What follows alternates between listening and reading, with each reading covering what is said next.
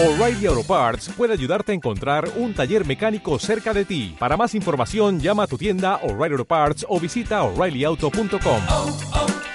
O'Reilly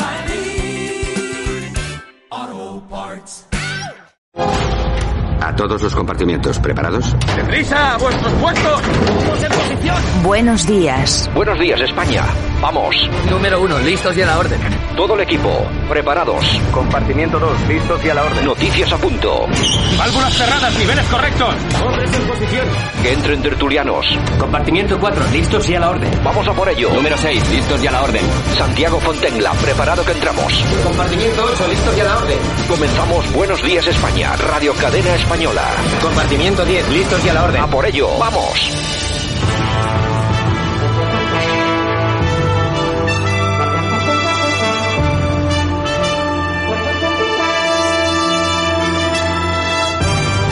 Buenos días España, 18 de junio 2021, aquí estamos un día más en estos 60 minutos de radio informativos que se despliegan a través de toda España, a través de las más de 90 emisoras de radio que transmiten este espacio. Saludos a todos allá donde nos escuchéis, un saludo de todas las personas que hacen posible que esto funcione, también de Javier Muñoz en la técnica y por supuesto de este que te habla Santiago Fontenla. Hoy es viernes, nos espera el fin de semana, regresaremos el lunes, mientras tanto nos dedicamos a lo que importa, que es a informar. Y comenzamos ya mismo con la columna de Alfredo Urdazi.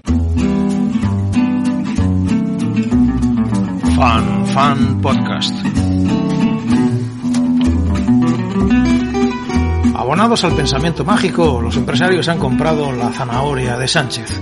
El que mejor ha formulado la patraña con la que se nos quiere hacer transigir con los indultos ha sido, atención, Garamendi. Sí, el jefe de la patronal. Iván Redondo no podría haberlo definido mejor. Dice Garamendi, si van a servir para normalizar, bienvenidos los indultos. Claro que aquí lo relevante es la segunda parte de la ecuación, porque la primera, la parte condicional, es indemostrable. Ustedes añadirán que es imposible, es decir, que nadie en el lado independentista tiene la menor intención de normalizar las cosas. La normalidad para el secesionista es la secesión, como la normalidad para el tigre es devorarte y no va a cambiar por mucho que le indultes. Es llamativo con qué facilidad se compra la promesa de un tiempo mejor a cambio de una cesión de la legítima justicia. Es un mecanismo muy viejo que nunca en la historia ha servido para nada. Plegar las velas de la justicia, hacer que el delito deje de serlo, nunca ha servido para normalizar otra cosa que el propio delito. Y así hemos ido normalizando el pacto de Sánchez con Bildu, las continuas cesiones a la secesión o el silencio administrativo ante los abusos a menores de Baleares, por poner solo algunos ejemplos tomados al azar. Por normalizar, se normalizó la corrupción de Jordi Pujol en banca catalana. ¿Recuerdan? Era un corrupto de tomo y lomo, pero había ganado las elecciones. Siguió siendo corrupto, es más, lo fue en grado máximo, un corrupto cum laude. Es deseable y sería coherente con sus declaraciones que Garamendi se presentara ante el Supremo con un escrito de súplica firmado por la cúpula de la patronal para que el alto tribunal cesara en su postura de considerar los indultos como ilegales. No ha habido arrepentimiento de los condenados, pero sirva a servir para normalizar. El indulto debe tener tres razones básicas, ser cuestión de justicia, de equidad y de utilidad pública. El Supremo no ve en este caso ninguna de las tres. Si Garamendi las contempla, debería especificar qué tipo de utilidad pública es la que le lleva a animar el perdón que no ha sido solicitado y que en palabras de la secesión solo servirá para animar un poco más a la parroquia, para que aviven a los suyos y consigan la normalidad de la independencia. Subrayamos lo de utilidad pública, porque quizá Garamendi acaricia a la sombra de sus declaraciones algún tipo de utilidad privada. Esa no cuenta para el indulto, Garamendi, aunque nos gustaría conocerla con detalle.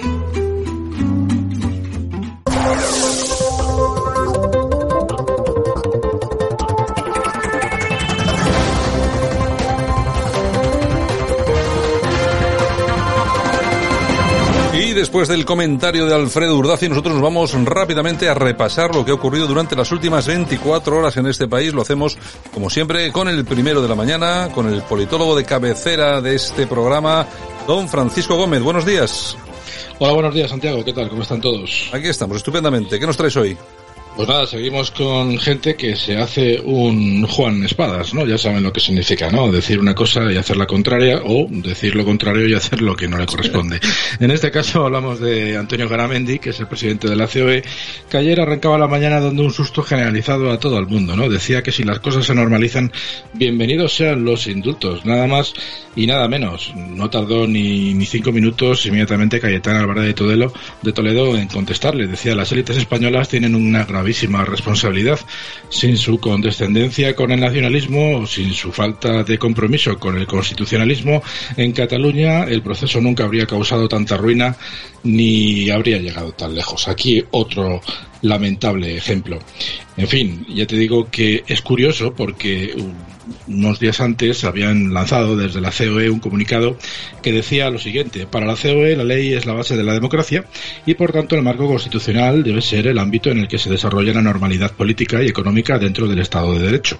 Los empresarios españoles esperan y confían en que tras esta decisión judicial se abra en España una nueva etapa de estabilidad democrática. Bueno, ya te digo yo que había mucha gente que estaba cabreada y sobre todo uno de los que más era Santiago Abascal, que estaba que se subía por las paredes. Subió un tuit también inmediatamente en el que decía el jefe de la patronal comparte opinión con Otegui, Echenique y Sánchez.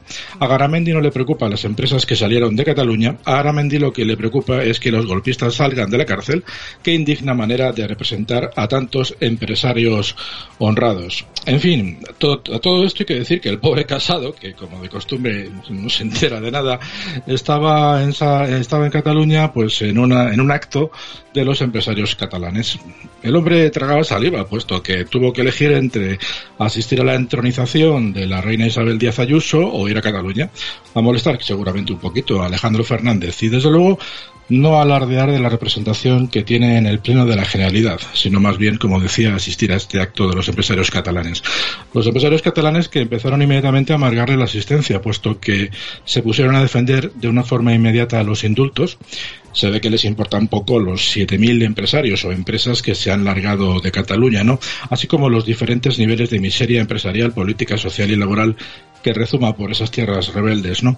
También estaba Yolanda Díez, que hacía lo propio, es decir, alardear de lo que dijo su amigo y presidente de la COE, al que cita últimamente bastante, y bueno, pues sobre lo que él había opinado, pues eh, cuando llegó el momento, de nuevo, el momento Garamendi, pero esta vez en el acto de los empresarios catalanes, trató de matizarlo y dijo que bueno que lo que había dicho pues debía estar dentro del marco constitucional. Pero hay que decir que el daño ya estaba hecho y el titular ya estaba dado en Cataluña para no quedar mal ¿Qué supone o qué supuso inmediatamente? Pues que llegara a oídos de Carmen Calvo y Carmen Calvo, que se estaba atribuyendo las labores y la gestión del gobierno hacia Cataluña de los últimos tres años y del papel del rey, como si ellos dieran instrucciones al rey, pues aprovechó para incluir también a otros actores sociales, como es el caso de la COI, es decir, la patronal, a favor de la gestión del gobierno y de lo que se está tratando de hacer con los indultos. Escuchamos a Carmen Calvo. Pues mire, nosotros llevamos como gobierno de la nación trabajando tres años, la anterior legislatura y esta, por dos cosas. Una, porque nadie rompa la legalidad y así ha sido durante tres años. Y dos, porque Cataluña esté encajada en nuestro país con el gran potencial que Cataluña siempre desplegó. El rey lo decía ayer, el rey decía que esperaba que Barcelona y Cataluña siguieran eh, influenciando y liderando muchas cuestiones que siempre han sido vanguardistas para Cataluña y para el resto de nuestro país y eso tiene que ser así. Y para eso hace falta que todos pongamos una parte, una parte importante de los mejores eh, valores de la propia democracia, que es la capacidad de respetarnos, de entendernos, por supuesto todos por debajo de la ley, pero de encontrar también fórmulas de diálogo, de concordia y de acuerdo. Qué cansinos y qué suavecitos están los socialistas cuando llegan a tierras catalanas y no les queda más remedio que, bueno, pues que suavizar su tono, ¿no? No les queda más remedio, efectivamente. A todo esto, Lorenzo Amor, que como saben ya también forma parte de la COE, salía un poco en rescate de su jefe, Garamendi. A veces cuando uno hace el ridículo, lo peor es que salga otro detrás, porque suele intentar arreglarlo, pero termina haciendo más todavía el ridículo. Decía Lorenzo Amor que no corresponde a la COE posicionarse sobre temas políticos como, bien ha dicho Garamendi. En fin, seguramente le ha entendido mal. Como institución que representa autónomos y empresas, no vamos a posicionarnos ni a favor ni en contra de asuntos de índole política. Estabilidad, ley y constitución son nuestros principios. Más vale que la ATA y Lorenzo Amor se den cuenta de a quién representan y que, aunque forman parte de la COE, ellos están con los pequeños, ¿no? Es un día en el que además surgían un par de ideas que no hacían bastante favor a, la Puesto que se sabía que España pierde tres posiciones y cae al puesto 39 de los países más competitivos según el mundo, el diario El Mundo y según pues eh, un, un digamos un análisis que se suele hacer sobre la calidad en cuanto al posicionamiento de, las economías españolas, eh, de las economías eh, mundiales. Bueno, pues de, de 69 países España está en 39, ha bajado tres puestos. De igual manera también se sabía que el coste salarial de los empleados pues ha aumentado un 1% con respecto al primer trimestre de 2020 y alcanza los 1.907 euros de media. Y además hay que tener en cuenta que como el IPC ha subido un 2,7%, se pierde poder adquisitivo. O sea que las empresas ganan menos dinero porque los empleados cuestan más mantenerlos, cuestan y además ese, ese coste implica que las empresas tienen menos margen. Bueno, pues con estas dos noticias encima la COE y el presidente de la patronal pues eh, tomando decisiones que a veces no son las más recomendables, ¿no? Pero claro, es que a última hora del día de ayer, pues eh, a través de, de Tori Cantó, bueno, pues eh, comentó una noticia que había salido a través de, de Voz Populi, en el que decían que el gobierno había condecorado a Garamendi 24 horas antes de su declaración sobre los indultos con la Gran Cruz del Mérito Militar con distintivo blanco y esto está publicado en el BOE. O sea que ya entendemos el porqué de las declaraciones de Garamendi.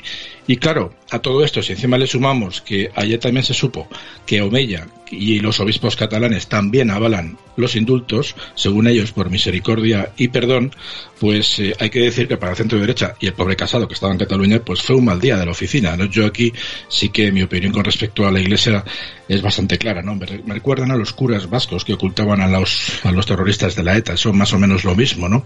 Y ante su misericordia y perdón a los golpistas, yo propondría a la iglesia su expediente y su expulsión. Pero bueno, ya te digo que que como estamos hablando de Casado y de lo mal que lo ha pasado el hombre en, en, Cataluña, puesto que estaba rodeado de enemigos políticamente hablando, pues como te digo, más le había valido venirse a Madrid a escuchar a Isabel Díaz Ayuso en un territorio amigo, lleno de compañeros y expresidentas, que estaba Isabel, estaba eh, Esperanza Aguirre, también estaba el alcalde de Almeida y como te digo, algunas personalidades del PP madrileño. Y bueno, hora y media de discurso de la, de la, de la presidenta, de Isabel Díaz Ayuso, en el que, bueno, pues estuvo explicando su programa de cara a ser elegida presidenta formalmente en la Asamblea de Madrid. Tres troncos fundamentales que vamos a destacar brevemente. Eh, comenzamos escuchando a Isabel Díaz Ayuso. Por eso vamos a abordar el reto de la natalidad de forma decidida. La más importante de las medidas a partir de enero de 2022 es la siguiente. Les anuncio a las mujeres embarazadas menores de 30 años con rentas inferiores a 30.000 euros anuales las ayudaremos con 500 euros al mes desde el quinto mes de embarazo y hasta que el bebé cumpla dos años. Esto es una notición, es una notición y sería recomendable que se lo empezaran a plantear en aquellos otros sitios en los que, llegado el momento, hará falta Vox para crear gobierno. Segunda noticia o segunda primicia de Isabel Díaz Ayuso. Pretendo que la Comunidad de Madrid sea ejemplo de austeridad en el gasto público. Les anuncio que el gobierno que forme tras esta investidura, si la Cámara me da su confianza, estará formado por solo nueve consejerías. Frente a los 23 ministerios del Partido Socialista y Podemos, con cuatro vicepresidencias, la Comunidad de Madrid, motor económico de España, se regirá por nueve departamentos y ninguna vicepresidencia. Menos Estado o menos administración y más individuo. La verdad que este, en este sentido, liberalismo a tope y liberalismo en vena. Bastante para celebrar, por supuesto que sí. Y por último, terminamos con asuntos que tienen que ver con los impuestos. Igualmente Isabel Díaz Ayuso. Vamos a reducir medio punto porcentual el impuesto sobre la renta de las personas físicas en todos los tramos. Una medida que, una vez más, beneficiará a las rentas más bajas. Los que menos ganan tendrán un ahorro fiscal de casi el 6%, mientras que los que más ganan verán reducida su factura en un 2%. Bajada de impuestos. Según los peperos, eh, todas las medidas de Isabel Díaz Ayuso descansan sobre todo en tres pilares. Natalidad y maternidad, impuestos bajos y, por supuesto, según ellos, el plan de descarbonización contra el cambio climático, que hay que decir que también lo ha incluido la presidenta. Sin duda aquí se les ve el ramalazo, ¿no? Pero yo sigo en mis 13. Los tres aspectos que acabamos de escuchar son básicamente los más importantes, además de también algunas cuestiones en materia de educación, puesto que se va a solicitar pues una especie de MIR necesario para que los nuevos profesores pues tengan un mínimo de, de conocimientos, ¿no? no como estamos viendo. En fin, la Comunidad de Madrid va a arrancar sin ningún tipo de problema y como decía Pablo Casado podía haber asistido, pero pues, prefirió estar en Cataluña sufriendo, ¿no?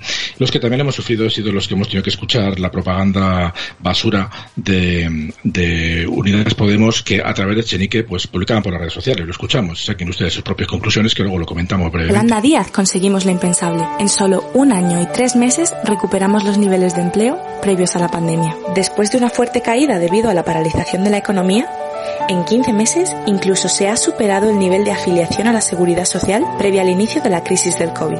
Puede parecer fácil, pero si lo comparamos con la crisis financiera de 2008, vemos cómo las políticas de recortes y austeridad de Rajoy retrasaron la recuperación durante más de una década, aumentando la precariedad y la desigualdad. Estos datos no son una casualidad, son la consecuencia de dos maneras opuestas de hacer política.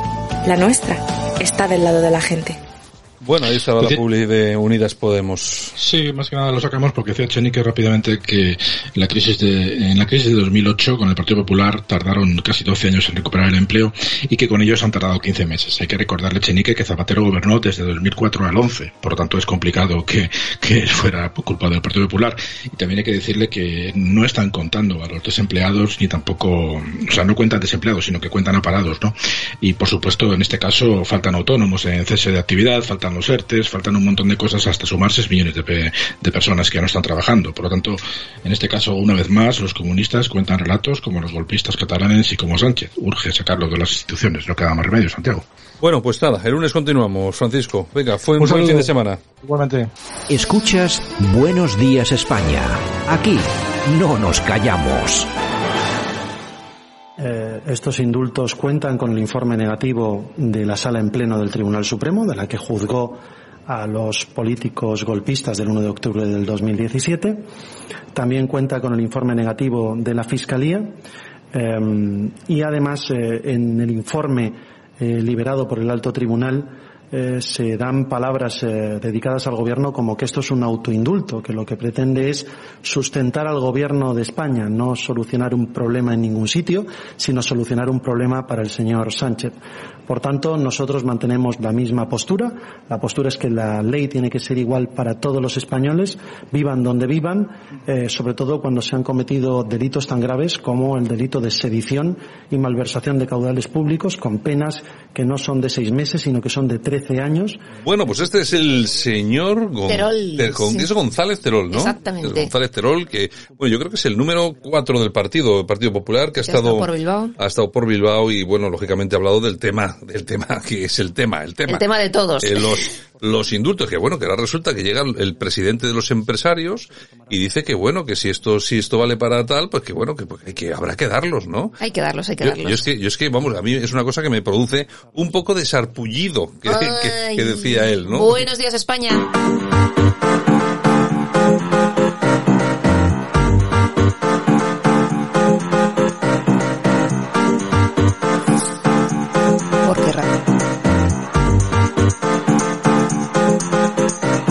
Radio Cadena Española no nos cansamos. No nos cansamos de madrugar. No nos cansamos de contar la actualidad. No nos cansamos de decir las cosas claras. En fin, que no nos cansamos de tocar los temas más importantes. No nos cansamos.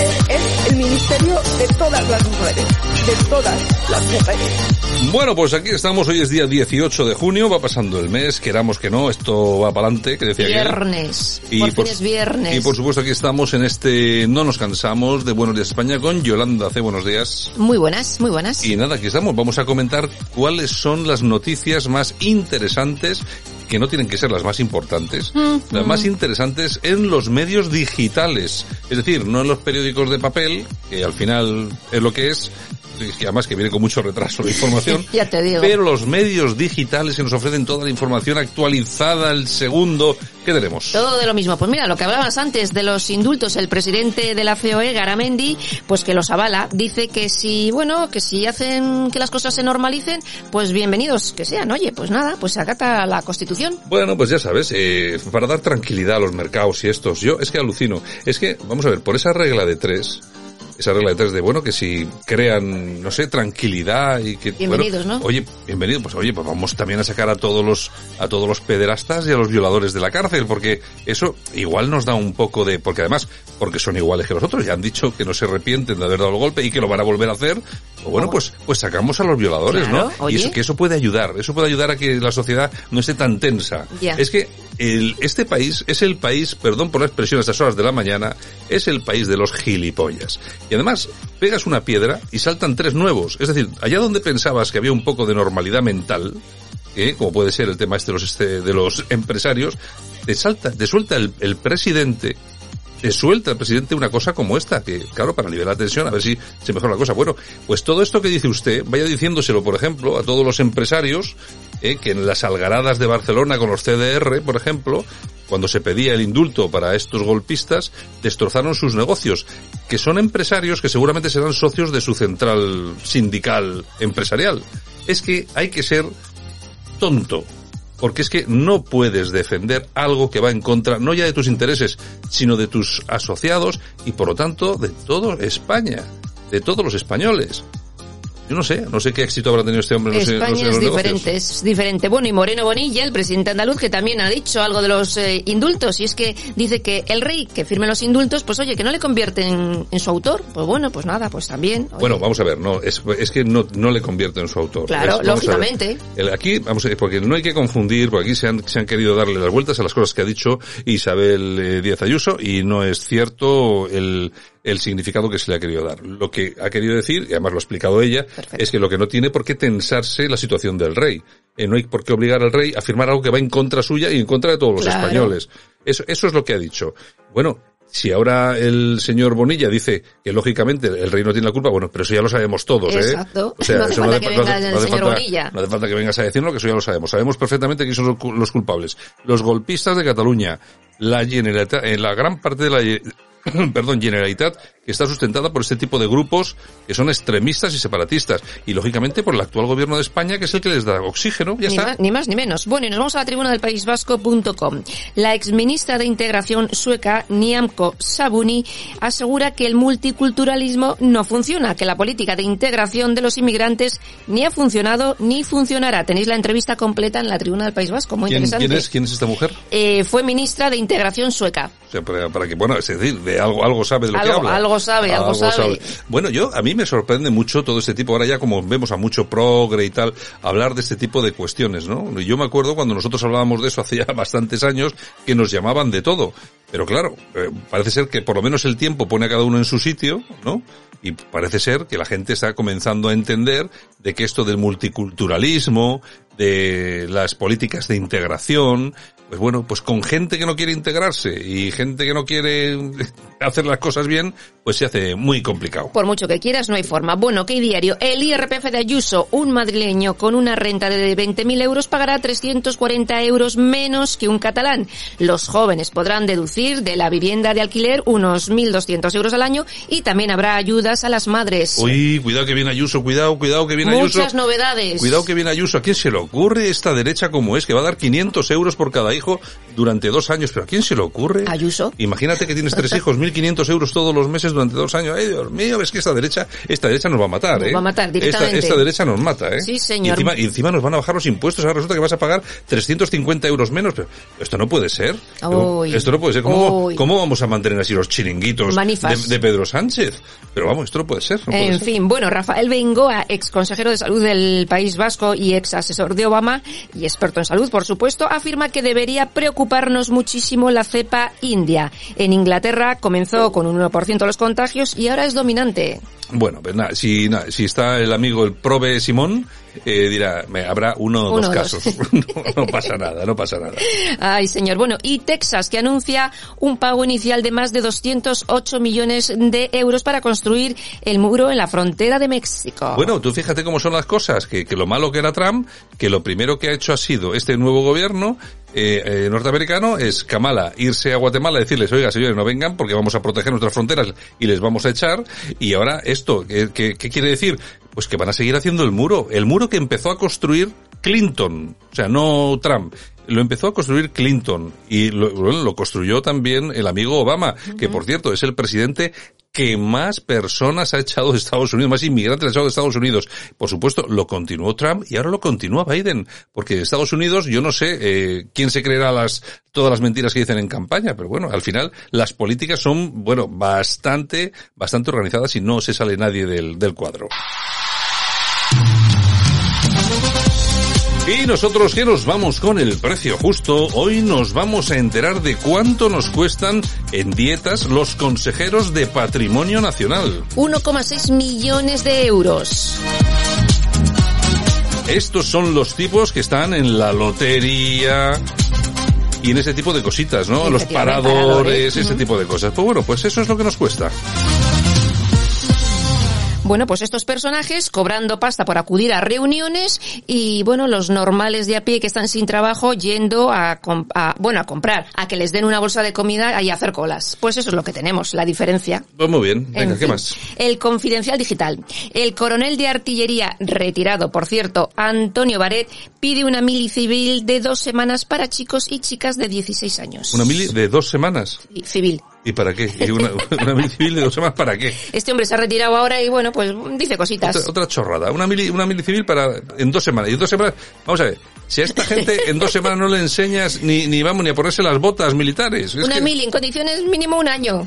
Ay, señor, el español. El Frontex investiga si varias ONGs colaboran con las redes de tráfico ilegal de inmigrantes. Parece ser que organizaciones de tráfico de personas usan imágenes de rescates para garantizar a sus clientes que llegarán a. Bueno, ese es otro tema del que llevamos hablando aquí un montón de tiempo. Años hemos estado comentando eh, la connivencia que existe o que podría existir entre algunas ONGs y las mafias eh, para de una forma u otra echarse una, un cable unos a otros. Bueno, pues esto, por lo que nos decían también que éramos unos no sé qué, pues resulta que ahora lo está investigando el Frontex, que es la agencia eh, que controla las, eh, las fronteras europeas. Bueno, pues vamos a ver qué es lo que sale de ahí, porque igual nos llevamos alguna sorpresita. Bueno, news.es, el madrugón de Paulino para conectar su máquina de diálisis en la hora Valle. Ahora me levanto a las 6 de la mañana para ponerme, para poderme enchufar, que se dice, este hombre de 60 años tiene que madrugar para sobrevivir. Nada, no pasa nada. Siga usted votando a lo que vota. A socialismos. Bueno, moncloa.com. Las horas más bajas de Redondo. El PSOE carga contra el gurú socialista por la patética reunión con Biden. Y bueno, no sé- Alguien tiene que pagar no, las- no sé si tendrán la culpa, la verdad, no sé. Yo, Iván Redondo, es un poco más listo que todo esto. Lo que pasa es que hay, hay otro vídeo que es muy interesante, que es dentro de la propia reunión, cuando eh, Biden saluda a Erdogan, y inmediatamente le rodean algunas personas y aparece por allí rápidamente Pedro Sánchez que quiere meterse y le coge el, el asistente de Biden y se ve que le agarra, es decir, le dice, no, ahí no puedes, y le dice con la cabeza, no, ahí no puedes entrar.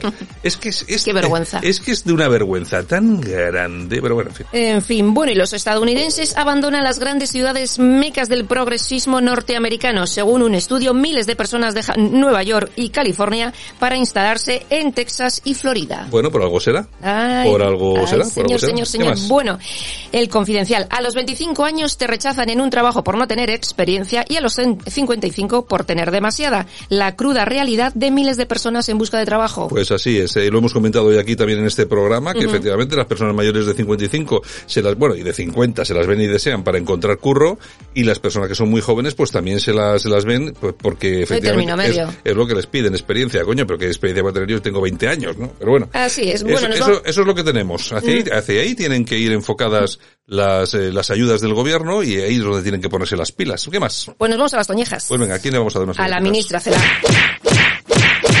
¿Qué ha hecho? Oye, por su nueva ley, suspendes, pero no pasa nada. Bueno, Puedes pasar de curso. eh, eh, está muy bien. Como O sea. Oye, eso lo podían haber inventado en mi época, ¿no? ¿Verdad que sí? Que teníamos que aprobar para ir a la universidad y todo esto. Ay, Desde señor. luego, aplausos. Aplausos para Isabel Díaz Ayuso. No Queremos- hace falta que diga por qué, ¿no? Queremos un Ayuso, queremos un Ayuso, queremos, queremos, queremos un Ayuso. Yo de todas formas, el, vamos a ver, el- la, la cosa se está poniendo realmente interesante porque estos dos próximos años creo que van a ser, creo, eh, creo que van a ser utilizados por el Partido Popular de Madrid para levantar una especie de polvareda en toda España que le va a perjudicar muchísimo a la izquierda. Solamente en este discurso de investidura, solamente ya las cuatro o los cuatro o cinco titulares que ha hecho con las ayudas a las familias, bajadas de impuestos, eh, esto de aumentarle el tema de la hostelería, solo con eso deja absolutamente desarbolada a la izquierda, a la izquierda ma- madrileña. Bueno, y si este flujo sigue, sigue llegando a la de toda España, desde luego, eso es lo que me parece, vamos. Aplausos para, para mí no.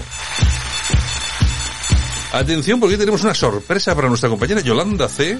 Ahora que entramos en esto de las efemérides. Si tienes más de 50 tienes que conocerlo. Si eres un viejuno tienes que conocerlo.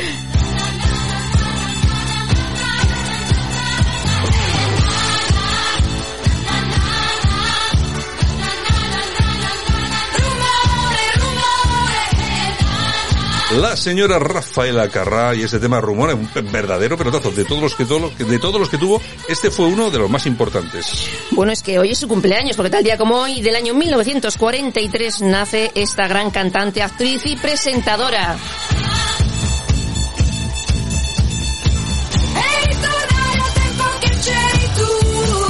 Oye, 78 años que hace, ¿eh? ¿Y cómo está Rafaela Carrá? Pues sí, la verdad que sí. ¿Qué más? Bueno, y seguimos porque otro que cumpleaños, tal día como hoy, pero del año 1942, nace el músico británico Sir Paul McCartney, 79 años.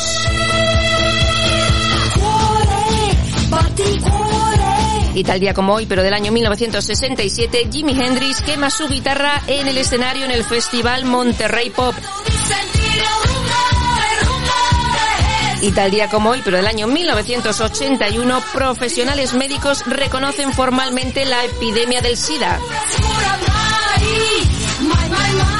Y tal día como hoy, pero del año 1923, nacía el actor español José Luis Ozores. Y tal día como hoy, pero del año 1941, nace la periodista María Teresa Campos. Y tal día como hoy también, pero del año 1950, nace Susana Estrada. Ay, Susana está la primera mujer que se desnudó. en un- Efectivamente. Muy guapa, yo no sé qué está haciendo ahora. La musa sé, del destape, no lo sé. no sé qué está haciendo ahora, sé que está por ahí. ¿Cuántos años tiene? Pues es del 50, o Bueno, sea que bueno, o unos sea que- añitos. Sí, ya tiene unos añitos, sí, sí. Bueno, ¿qué más? Bueno, y tal día como hoy, pero del año 1991, Ahora, nace Yolanda, que vengas con el- la efemérides de Susana Estrada, que ha nacido en el 50, y que no vengas con la edad que tiene. De verdad, Eh, Javier, Santiago. o sea, Javier, vamos a ver, esto, esto, no, esto no es normal. A mí, Ay. a mí por lo menos no me parece normal. ¿eh? Vamos. Apla- aplausos para Yolanda C. Morín. Toñejas. Muy bien, muy bien. Claro, claro. Si, Ah. si es del 50, estamos en el 21, 71, más o 71. menos, ¿no? Bueno, venga, venga, ¿qué más? Bueno, y tal día como hoy, pero del año 1991, nace el futbolista J. Peleteiro. ¿Cuántos años cumple? No sé.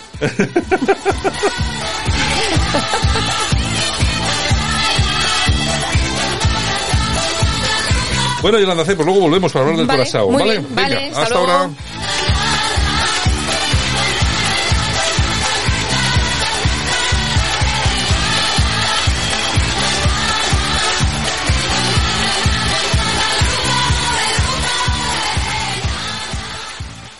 Escuchas Buenos Días España.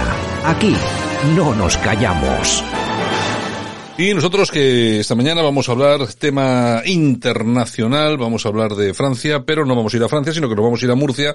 Ahí está el profesor Sergio Fernández Riquelme. Don Sergio, ¿qué tal? Buenos días. Muy buenos días, Santiago. Bueno, vamos a hablar un poquito de, de, Francia porque se acercan las regionales que parece que no, pero son muy importantes. Se está celebrando lo que es la campaña electoral, pues en un ambiente bastante crispado.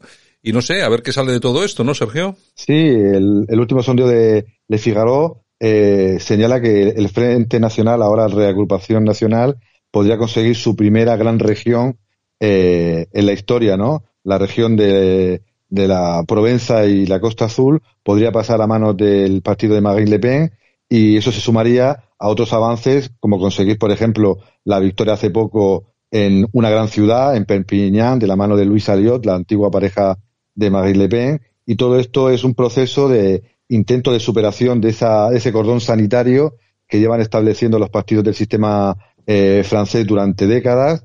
Y por, por ello tenemos una, unas elecciones que van a ser muy interesantes y como tú has señalado en un clima de opinión, de violencia y de conflicto como creo que nunca se había visto en el país galo. Bueno, este, este frente que siempre se pone en marcha contra el Frente Nacional, nunca mejor dicho, con, con reagrupación o reagrupamiento nacional que se llama ahora, bueno, eh, parece ser que no va a funcionar tanto esta vez, parece ser que las diferencias entre la derecha y la izquierda son importantes y eso es lo que va, a favorecer que el Frente Nacional, bueno, eh, eh, no solamente se haga con esta región que acabas de comentar, sino que en algunas, eh, algunas más, que puede ser entre 10 y 12, puede ganar, aunque luego efectivamente los problemas lo van a dejar fuera de esa carrera por, por el liderazgo, pero bueno, podría ganar. Es decir, que todo parece indicar que el Frente Nacional está subiendo peldaños, ¿no? Sí, su proceso de desdiabolización eh, parece que está dando frutos, lentamente, eh, pero frutos. Se mantienen todavía, pese a toda la presión, pese a ese cordón sanitario, pese a ataques continuos en la prensa, en las calles e incluso a las palabras del propio ministro de Interior, Damartín, que señalaba que el Frente Nacional o eh, con su nueva marca es una marca satánica, eh, y lo ha dicho textualmente, pues este proceso va lento, pero va dando sus frutos sobre todo ante la descomposición del modelo del Estado-Providencia francés, que está haciendo aguas por todos sitios, y el Frente Nacional eh, primero se aprovechó de, o, perdón, captó mejor el voto de clase obrera y de gente joven, pero está entendiendo que la única manera de lograr el poder a nivel local, regional o nacional es hacerse más transversal, ir a por el voto de la derecha clásica, de la derecha liberal, ahora convertida en liberalismo progresista también, y que en Francia pues está en unos mínimos históricos. El viejo golismo, eh, ahora eh, llamado Partido de los Republicanos, eh, no tiene ninguna opción en las presidenciales de, del, próximo año y además está prácticamente ninguneado en el Parlamento por el partido La República en Marcha de, de, de Macron. Marine Le Pen creo que está intentando normalizar aún más el partido, abandonando pues poco a poco lemas antieuropeos eh, eh, conflictos morales que puedan ser muy, muy, muy llamativos y está intentando eh, llegar al corazón de ese voto golista de la derecha republicana clásica francesa, porque creo que ha entendido, como ha visto eh, con Trump, con Bolsonaro o en otros países de Europa, que solamente siendo más transversal y, y e yendo al, al voto de la clase media, eh, pues católica o liberal, pues puede tener opción de eh, ganar, por ejemplo, como lo ha hecho en Perpiñán, poder ganar en la Costa Azul e incluso, viendo las encuestas, eh, estar cerca de dar la sorpresa en las próximas presidenciales. Próximas presidenciales para las que queda un año y que efectivamente, como tú bien dices, podría dar la, la sorpresa. Lo que pasa es que ese, ese, ese frente contra el Frente Nacional sí que funciona, ¿eh? Sí, sí, funciona muy bien.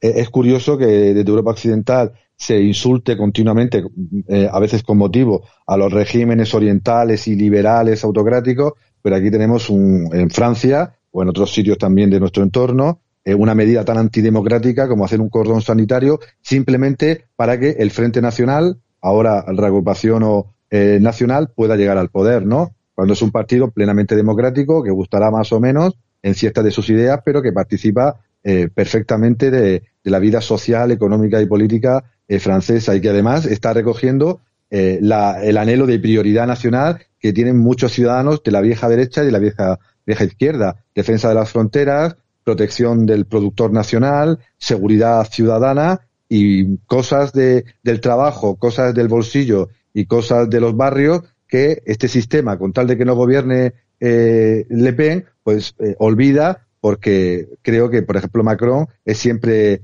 caricaturizado como un presidente que parece que más eh, gobierna para la comunidad internacional que para los propios franceses. Eh, a pesar de, todo, de, todos los mensajes que nos llegan sobre, bueno, el tema de la extrema derecha, el Frente Nacional, pero realmente, Sergio, ¿qué cambiaría en Francia si gobernase el Frente Nacional, reagrupación eh, nacional? ¿Qué, ¿Qué cambiaría de verdad? Pues muy poco, lo tenemos muy cerca de España. En Perpiñán está gobernando en la primera gran ciudad en manos del Frente Nacional eh, con Luis Aliot y la vida pues está transcurriendo de manera casi normal. Hay más seguridad ciudadana, hay más limpieza, hay más fomento de la producción local, hay más protección de, las mujeres que salen a la calle, hay eh, ciertas medidas que son demandadas por la población y que hicieron romper ahí, por fin, el cordón sanitario. Esta mezcla antinatura entre las viejas derechas y las viejas izquierdas, pues saltó por los aires porque se dieron cuenta de que gobernar juntos solamente para que no hagan el contrario, pues a veces es inviable o contraproducente para los intereses de un, de un territorio, de una ciudad o, de un país, ¿no? Yo creo que Le Pen, eh, con su nuevo mensaje mucho más moderado en las formas y en el fondo, está intentando que se plantee por primera vez las elecciones francesas no entre derechas e izquierdas, sino entre globalistas y soberanistas, porque así se puede comer definitivamente al elemento que impide romper el cordón sanitario y que eh, el Frente Nacional sea capaz de acceder al poder, que es el golismo, los partidos eh, o las formaciones herederas pues de, de, Nicolás Sarkozy, de Jacques Chirac y de toda esa élite eh, parisina que abanderaba pues la, la, libertad, la igualdad y la fraternidad pero impedía continuamente, con pactos contra natura con los socialistas, por ejemplo, que el Frente Nacional eh, eh, pudiera gobernar. Yo creo que Marine Le Pen está siendo inteligente y quiere plantear esa elección entre la nueva dialéctica no histórica que estamos viviendo para así matar al maestro, matar al padre, ¿no? Como se suele decir, acabar con acabar con esa derecha que ya no se llama derecha, pero con ese liberalismo más conservador que es el elemento que impide que, el, Frente Nacional se convierta en esa alternativa eh, y que no haya otra alternativa, por ejemplo, a, Macron. Es decir, que si logra desactivar a la derecha clásica y el socialismo francés, el histórico socialismo francés, que también está en las últimas, eh, desaparece, pues van a quedar dos grandes opciones. Eh, Macron, por un lado, que tiene muy poca aceptación y muy poca popularidad a nivel nacional, y Marine Le Pen, que creo que ya está perdiendo mucho del miedo al que eh, se, eh, se, estaba sometiendo a la población con su posible eh, llegada al poder. Van a ser unas elecciones regionales este domingo muy interesantes y que van a mostrar si en algunas zonas puede saltar ese cordón sanitario y así podemos ver si en esas elecciones presidenciales próximas Marine Le Pen tiene opciones de, de, poder dar la sorpresa o si no va a ser como siempre pues una esperanza para la derecha o el patriotismo francés pero que nunca va a poder gobernar porque no va a poder romper ese cordón sanitario. Bueno, el, eh, a nadie se le escapa que la distancia entre Vox y el Frente Nacional francés, pues hombre, ha aumentado en las últimas fechas, es decir, la relación yo creo que es más bien, más bien poca, pero lo que sí es cierto por lo que comentabas hace un, momento, yo creo que eh, cada vez se parece más Vox y, el, y Reagrupación Nacional, ¿no? Sí, eh, eh como he dicho antes, está desdiabolizando aún más su, su discurso. Ya no habla de salir del euro, ya no se mete en cuestiones morales que puedan dividir, eh, ya acepta plenamente pues el, laicismo eh, propio de la República Francesa y se está centrando en temas identitarios y soberanistas muy concretos y muy ligados ligados a, la, eh, a las necesidades reales de la ciudadanía. Seguridad, defensa de los derechos laborales, protección de las, de las calles, inseguridad ciudadana, rebaja de los precios, cosas muy concretas que creo que le van a ayudar a coger votos del, del banco, ¿no? O, eh, más izquierdista, pero también eh, coger muchos votos de una derecha sociológica en Francia que está ahora mismo huérfana, porque el golismo, eh, con Cristian Jacob a la cabeza, prácticamente no pinta nada, solo se beneficia de ese cordón sanitario al que apoyan ¿no? Los socialistas o Melenchon para que no gobierne nunca eh, el Frente Nacional en, zonas donde podría gobernar, pero es que además eh, se encuentra en una situación que podemos denominar de óptima. Las encuestas están señalando que va de su récord en los sondeos de opinión. Marine Le Pen nunca había llegado al 40 al 45% de los votos. Si es capaz de integrar transversalmente, como han hecho otros países, como en España intenta también realizar Vox, con mayor o con menor éxito, logra integrar el voto más trabajador con el voto de la clase media, el voto que viene del Partido Socialista con el voto que viene de los partidos golistas, pues podría dar la sorpresa porque las encuestas son las mejores de nunca, las mejores de siempre para, para Marine Le Pen, ¿no? Y Francia en un escenario con violencia en las calles, con dudas sobre su identidad nacional, con una presencia internacional cada vez menor, pues puede ser un caldo de cultivo que dé esa sorpresa o esa tendencia, por ejemplo, que se está dando en Francia, eh, perdón, en Italia, con el Frente Nacional, eh, con la Liga Norte y Fratelli d'Italia, que se han comido a Forza Italia, y en otros lugares, un poquito más lejanos de Europa Oriental, donde pues estos movimientos soberanistas identitarios han anulado o han transformado completamente a la vieja derecha pues partitocrática. Bueno, pues ya contaremos el lunes a ver qué es lo que ha pasado en estas elecciones. Aquí estaremos para contarlo, que siempre son interesantes estas noticias y bueno, lógicamente que lo haremos contigo, Sergio. Pues nada, muchas gracias. Pues un abrazo muy fuerte. Gracias. Escuchas Buenos Días España. Aquí no nos callamos. Bueno, y hoy hemos recorrido bastante y vamos a recorrer un poquito más. Nos vamos a ir desde Murcia, nos vamos hasta Villaverde del Río, en Sevilla. Allí tenemos al otro lado de la línea telefónica a Magdalena Martín. Magdalena, ¿qué tal? Buenos días. Hola, buenos días, Santiago. ¿Qué bueno, tal? bueno, oye, el, acento, el acento se nota, ¿no? Es eh, inconfundible, ¿eh? Sí, sí. bueno, yo no sé si notarás el mío. Sí que lo noto un poquito también. Un poco, ¿no? Bueno, bueno. Pues nada, pues bueno, Madalena Martín, que es concejal del Partido Popular en el Ayuntamiento de Villaverde del Río. Es así, ¿no? Exactamente. ¿Cuántos sois? ¿Cuántos eh, concejales del PP sois? Somos dos. Bueno, ¿y cuántos? Dos concejales. ¿Cuántos, cuántos concejales hay, cuántos concejales hay en total ahí en el ayuntamiento? ¿Trece?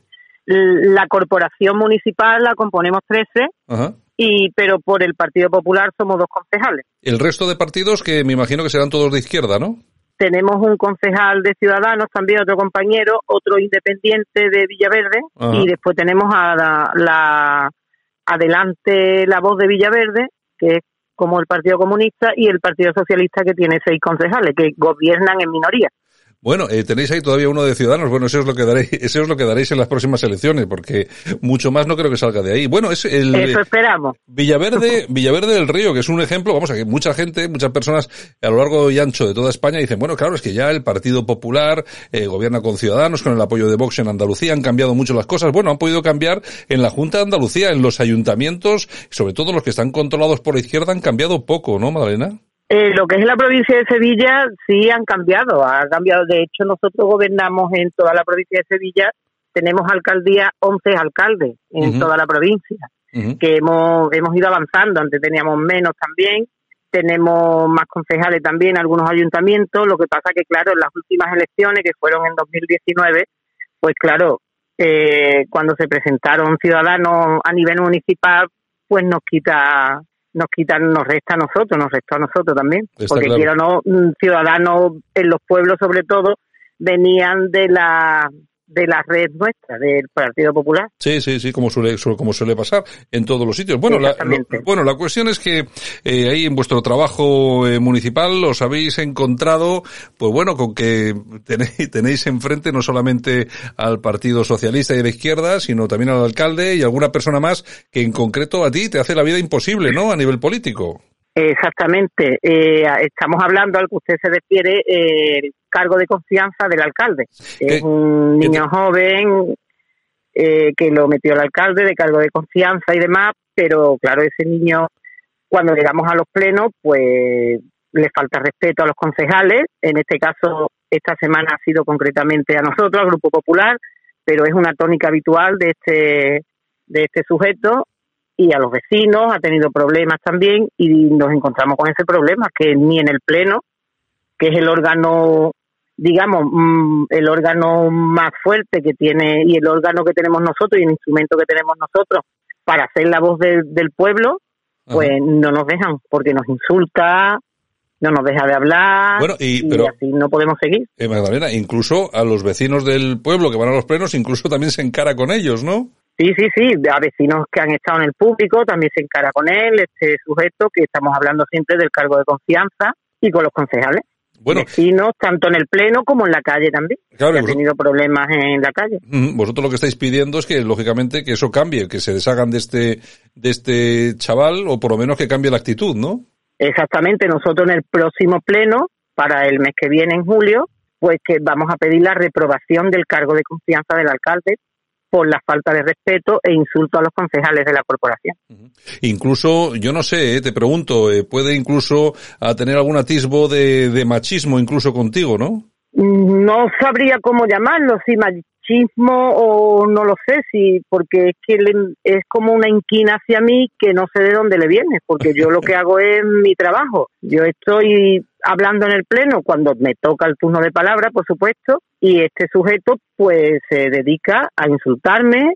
Eh, después las cámaras, otra cosa que no captan es que él se baja la, la mascarilla, empieza a hacer cosas con la cara, sacar la lengua, entonces como un poco incitar. Lo que Sí. pasa es que no entramos en el juego, claro está. Claro, claro. Bueno, oye, tenéis también ahí un problema porque el alcalde parece que no convoca los plenos, ¿no? El alcalde llevamos desde enero hasta el martes día 15, que fue el, el último pleno que tuvimos, que tuvimos, no lo había convocado y en- según nos dice la ley, pues los pueblos de menos de 10.000 habitantes tenemos que tener los plenos cada dos meses. y desde enero hasta el 15 de junio no nos, no habíamos tenido ningún pleno. Bueno, eh, eh, Y, los, y los extraordinarios tampoco los convoca, que se lo pedimos con el quórum que, no, que nos compete y tampoco los convoca. claro que eso no es, no es legal, incluso podríamos estar hablando de prevaricación en algunos casos. Bueno, Exactamente. Bueno, pues en- Exactamente. Pues eh, Villaverde del Río, nosotros que ahí se emite nuestro programa a través de Villaverde FM y lógicamente nos comentaba, pues mira lo que está pasando y me ha parecido interesante hablar contigo precisamente por eso, porque el sí que surge ahí un comentario, ¿no? Pues fíjate cómo han cambiado las cosas en Andalucía. Claro, han cambiado, pero en estas localidades donde controla la izquierda de esta forma, pues lo pasáis bastante mal los concejales del Partido Popular o de Ciudadanos donde los haya o de Vox si los hay, pero bueno, lo pasáis eh, lo pasáis mal porque eh, realmente Sí, sí, sí que sufrís cierto acoso, no por parte de todos, pero sí que hay una parte, sobre todo esta, esta, esta izquierda bastante radical, pues que hay que soportarla, ¿no? Pues sí, la verdad que en Andalucía hemos estado 40 años de gobierno socialista en el cual la red clientelar ha sido tan grande que todavía quedan coletazos en los pueblos y sobre todo en los pequeños pueblos, que queda el coletazo y el, la tela de araña que se formó desde, desde la Junta de Andalucía, pues en los pueblos en algunos, en algunos sigue. Y en este caso en mi pueblo pues sigue. Oye, pues eh, Magdalena, será será por esas redes clientelares, porque si no no se entiende, después de haber conocido noticias como la de los seres, donde se gastaron casi mil millones de euros o más de mil millones de euros, incluso algunos se los se los gastaban en señoritas y en cocaína, que todavía les sigan votando, ¿no? Pues sí, pues la verdad que sí, porque hay mucha, como decimos aquí en Andalucía, muchas barrigas agradecidas. claro, claro, claro, está claro. Bueno, y, esa, esa sí que va a ser difícil deshacerse, deshacerse de ella. Bueno, ya veremos. La gente irá, irá cambiando el voto, irán, irán poniendo las cosas en su sitio. Bueno, pues nada más, Magdalena Martín, concejal del PP en Villaverde del Río. Nada, quería hablar contigo esta mañana simplemente para que me contaras un poco, pues eso, cuál era tu situación, la situación que vivís ahí en los ayuntamientos controlados por la izquierda en, en Andalucía. Y nada, darte un abrazo, mucha suerte y a seguir trabajando. Pues muchísimas gracias y buenos días a todos y a toda España. Muchas Muchísimas gracias. gracias. Escuchas Buenos Días España. Aquí no nos callamos.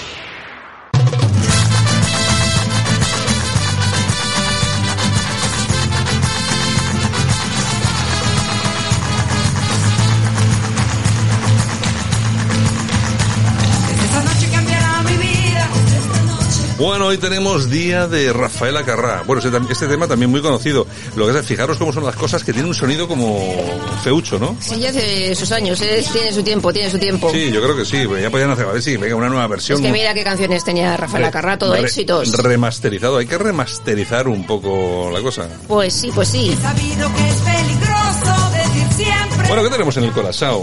Bueno, pues vamos a felicitar a Rafael Acarra, que es su cumpleaños, que cumple 78 años, ¿eh? Y 70. está, está, vamos. Ah, o sea que desde que hemos hecho lo de la efemérides, ahora ya has mirado los cumpleaños de todos, ¿no? No, ya te he que dicho, antes no, los- no los perdona, sabías, ¿no? cuando hemos comenzado te he dicho que tenía 78 Rafael Ah, Acarra, ah, ¿eh? pues la única, ¿no? No, y alguno más. Ya, vamos, o sea, Peleteiro también, ¿no? ¿Has mirado el de Peleteiro? no, no sé. Ay, Venga, de venga. verdad, de verdad, de verdad. Bueno, nos vamos a Honduras, a Supervivientes. Bueno, Ahí está fichado Omar a ver si le expulsan o no le expulsan. Y Olga, como no, que sigue largando y hablando y escondiéndose comida.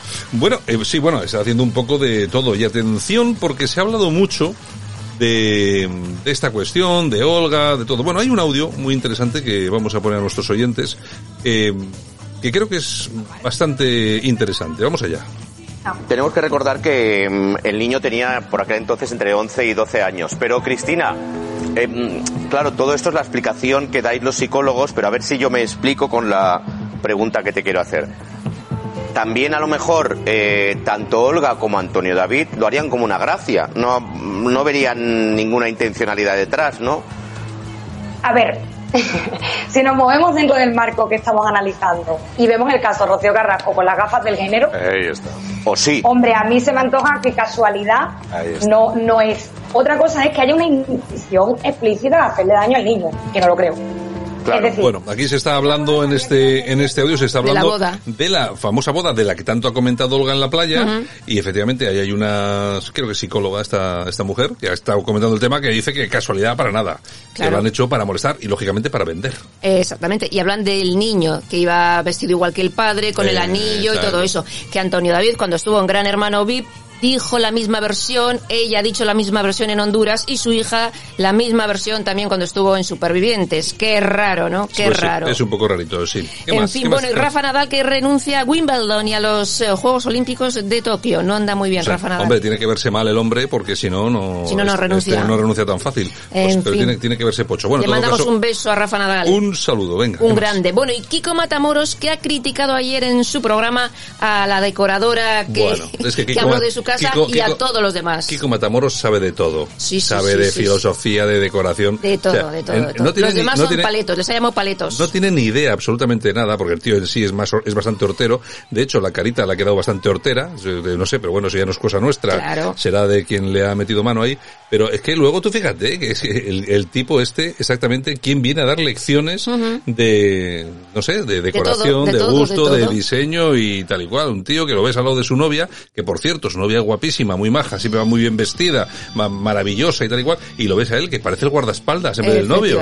Es que chico... Pues ahí ha estado criticando, eso sí, cuando ha preguntado mm, Patiño por el dinerito, Ah. pues ahí no ha respondido ni ha metido baza, ¿eh? Claro, se ha hecho el sueco. Claro, que la cuestión es la siguiente, vale, está muy bien, enseñas tu casa, eh, te has gastado un dineral de, en los muebles, pero claro, con los problemas económicos que tienes, ¿quién ha pagado los muebles?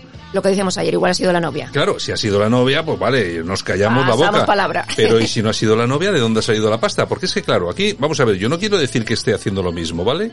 Pero lo que sí me pregunto es, todos los, eh, todas las artimañas que ha utilizado eh, Antonio David para desviar el dinero que cobraba para que no se supiera, para no pagar las deudas que, que tenía, ¿no la estará utilizando alguien más en, posible? en esa casa? La casa de Telecinco, ¿no estará alguien en esto? Digo yo, porque no lo sé, no estoy afirmando Aquí todos nada. deben dinero a Hacienda Claro, y aquí, oye, porque aquí todos debemos dinero a Hacienda, pero no sé, luego tenemos unas casas y siempre, bueno, a mí, el tema de la ropa, fíjate que hasta me creo que efectivamente las marcas pueden darle la ropa Sí, sí, y tal. sí. Que por cierto, las marcas que le dan la ropa aquí como Matamoros son las más sorteras, porque es que, eh, vamos, es que tú ya no tienes 26 años, o sea, ya tienes una edad como ir con los pantalones rotos, este tipo de cosas, en fin, bueno. eh, Ey, ¿qué le vamos a hacer? Bueno, y otro grande que nos deja, Sergio Ramos abandona el Real Madrid, abandona el Real Madrid, el capitán, todo un símbolo del equipo de 16 años después. Bueno, a ver dónde va. Eso es, yo creo que esa es la pregunta. Que igual ya, igual fíjate, igual estoy hablando de esto y ya, sí, ya sabemos dónde va, pero eh, yo todavía no lo sé. A ver si va a un equipo. Yo creo que este hombre tiene dos años por delante muy buenos. Muy buenos, muy buenos. O sea, que Sí, le sí, puede, sí. le puede fichar cualquier, hombre, no le van a dar 12 millones de euros, pero él lo ha dejado bien claro. Esto no era por dinero, era por tiempo. Yo quería tranquilidad. Acabar en el Real Madrid y con tranquilidad. Por eso pedía dos años. Dos años. El dinero no era el problema. Hombre, tampoco se iba a quedar por un millón de euros, porque tampoco tontos no somos, ¿no? Bueno, en fin. Pero bueno, en fin, ya, no, ya veremos. Bueno, y Meghan Markle, que no viajará para apoyar a Harry en la inauguración de la estatua de Lady Di, que será el próximo día 1 de julio en los Jardines Hundidos. Mira, yo lo he dicho ya aquí y lo vuelvo a repetir. Ma- eh, cuenta atrás. Ese matrimonio va a durar lo mismo que un polo a la entrada de un colegio. O sea, que no, que es que además se ve que va mal el rollo. Maestro Joao. Que va mal, que va mal ese rollo. Que ese rollo va mal, ya verás tú. ¿Tú crees? Sí, sí, sí, Bueno, ya te digo bueno. yo, ya te digo yo. Palabra de Santiaguito. En fin, bueno, y Cristiano Ronaldo que hace que las acciones de Coca-Cola caigan en picado. ¿Por qué? ¿Qué ha pasado? Pues dio una rueda de prensa y ya sabes que en la mesa pues te ponen, un- por lo menos en esa, ¿eh? Había Coca-Cola, cerveza y tal, y cogió las Coca-Colas, las bajó al suelo y dijo, agua. Agua. Alucinados. Todos Oye, alucinados. oye, por lo menos no dijo Pepsi Cola. No, no, agua, agua. Cogió la botella de agua y dijo, hay que beber agua. Y se cargó la Coca-Cola de un plumazo. Ah, toma por saco. Ni más ni menos, y Cristiano eso, Ronaldo. y eso que le pagan. Igual no, porque Ah, bueno, Coca-Cola ah, no. es verdad también, es verdad que Así le es. ¿eh? Bueno. Bueno, y Diego Arrabal que presenta su nuevo proyecto. ¿Y Hombre. cuál es? Pues lo que tú habías dicho hace tiempo, Ah. un canal de YouTube. Hombre, ¿qué os decía yo? Pero si yo me conozco a esta gente como si la hubiera, como decía mi, mi madre, como si las hubiera parido. Igualito, igualito. Y lo que va a hacer, pues es un canal de YouTube. Va a hacer vídeos sobre Rocío Carrasco. Va a hacer chorradas que van a ver cuatro, sin ningún tipo de influencia. De hecho, y yo creo que esta es la primera y la última vez que deberíamos hablar del canal de YouTube de Arrabal. Nunca más. Y nunca más, porque Nunca es más. que es un tío nefasto. Es un tío que no hace las cosas bien. Pues o sea, punto pelota, se acabó. ahora, Bueno. pero para que veáis, yo cuando digo las cosas por algo es. Exactamente. Bueno, y en lecturas nos muestran las fotos de la impresionante casa de Carlos Sobera.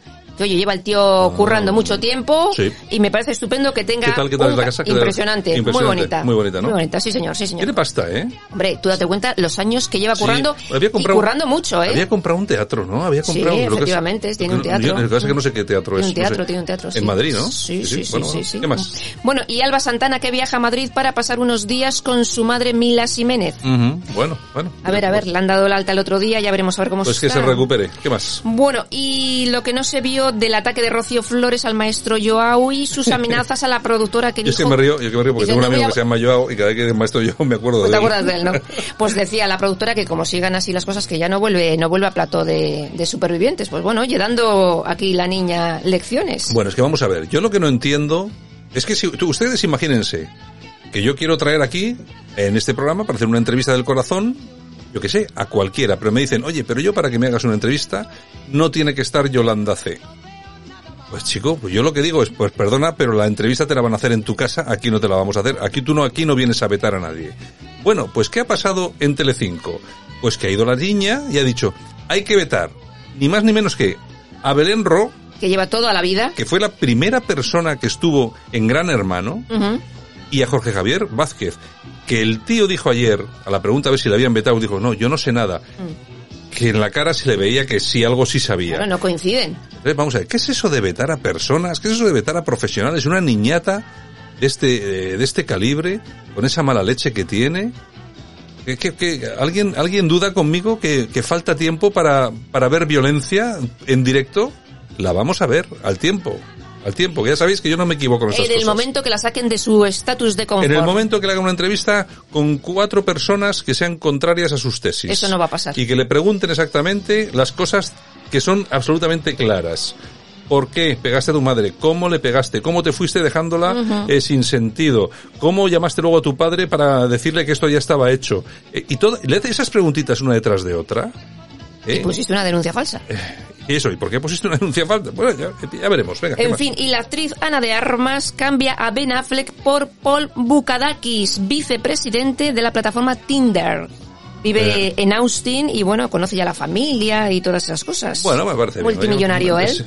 Pues, Pues sí, me parece bien. Como debe Bueno, ser. Como debe ser. Entre pobres, no, los pobres Nada, nos quedamos. Los pobres Los nos ricos que- entre ricos. Los pobres nos quedamos fuera. eh, Así es. Bueno, y lo hasta mañana. Bueno, pues un besito y feliz fin de semana, que mañana es sábado. Ay, es verdad. Sí, Ay, sí libramos. Mañana, ay, señor. Mañana libramos. Hasta lunes. Venga, hasta lunes. Adiós. Bueno, pues hasta lunes. Gracias por recordarnos, Yolanda C, recordarnos el tema, que si no, venimos mañana a currar. No nos acordamos y venimos, aparecemos aquí. no, no. Y nos encontramos aquí con Iñaki, el, el de seguridad, y dice que no, hoy, hoy aquí no entráis. Lo ha dicho, un saludo de todos los que hacemos posible este programa de radio, también Javier Muñoz en la técnica, y por supuesto, este que os habla, Santi Fonte. En la mañana, no, el lunes regresamos. Chao, disfrutad.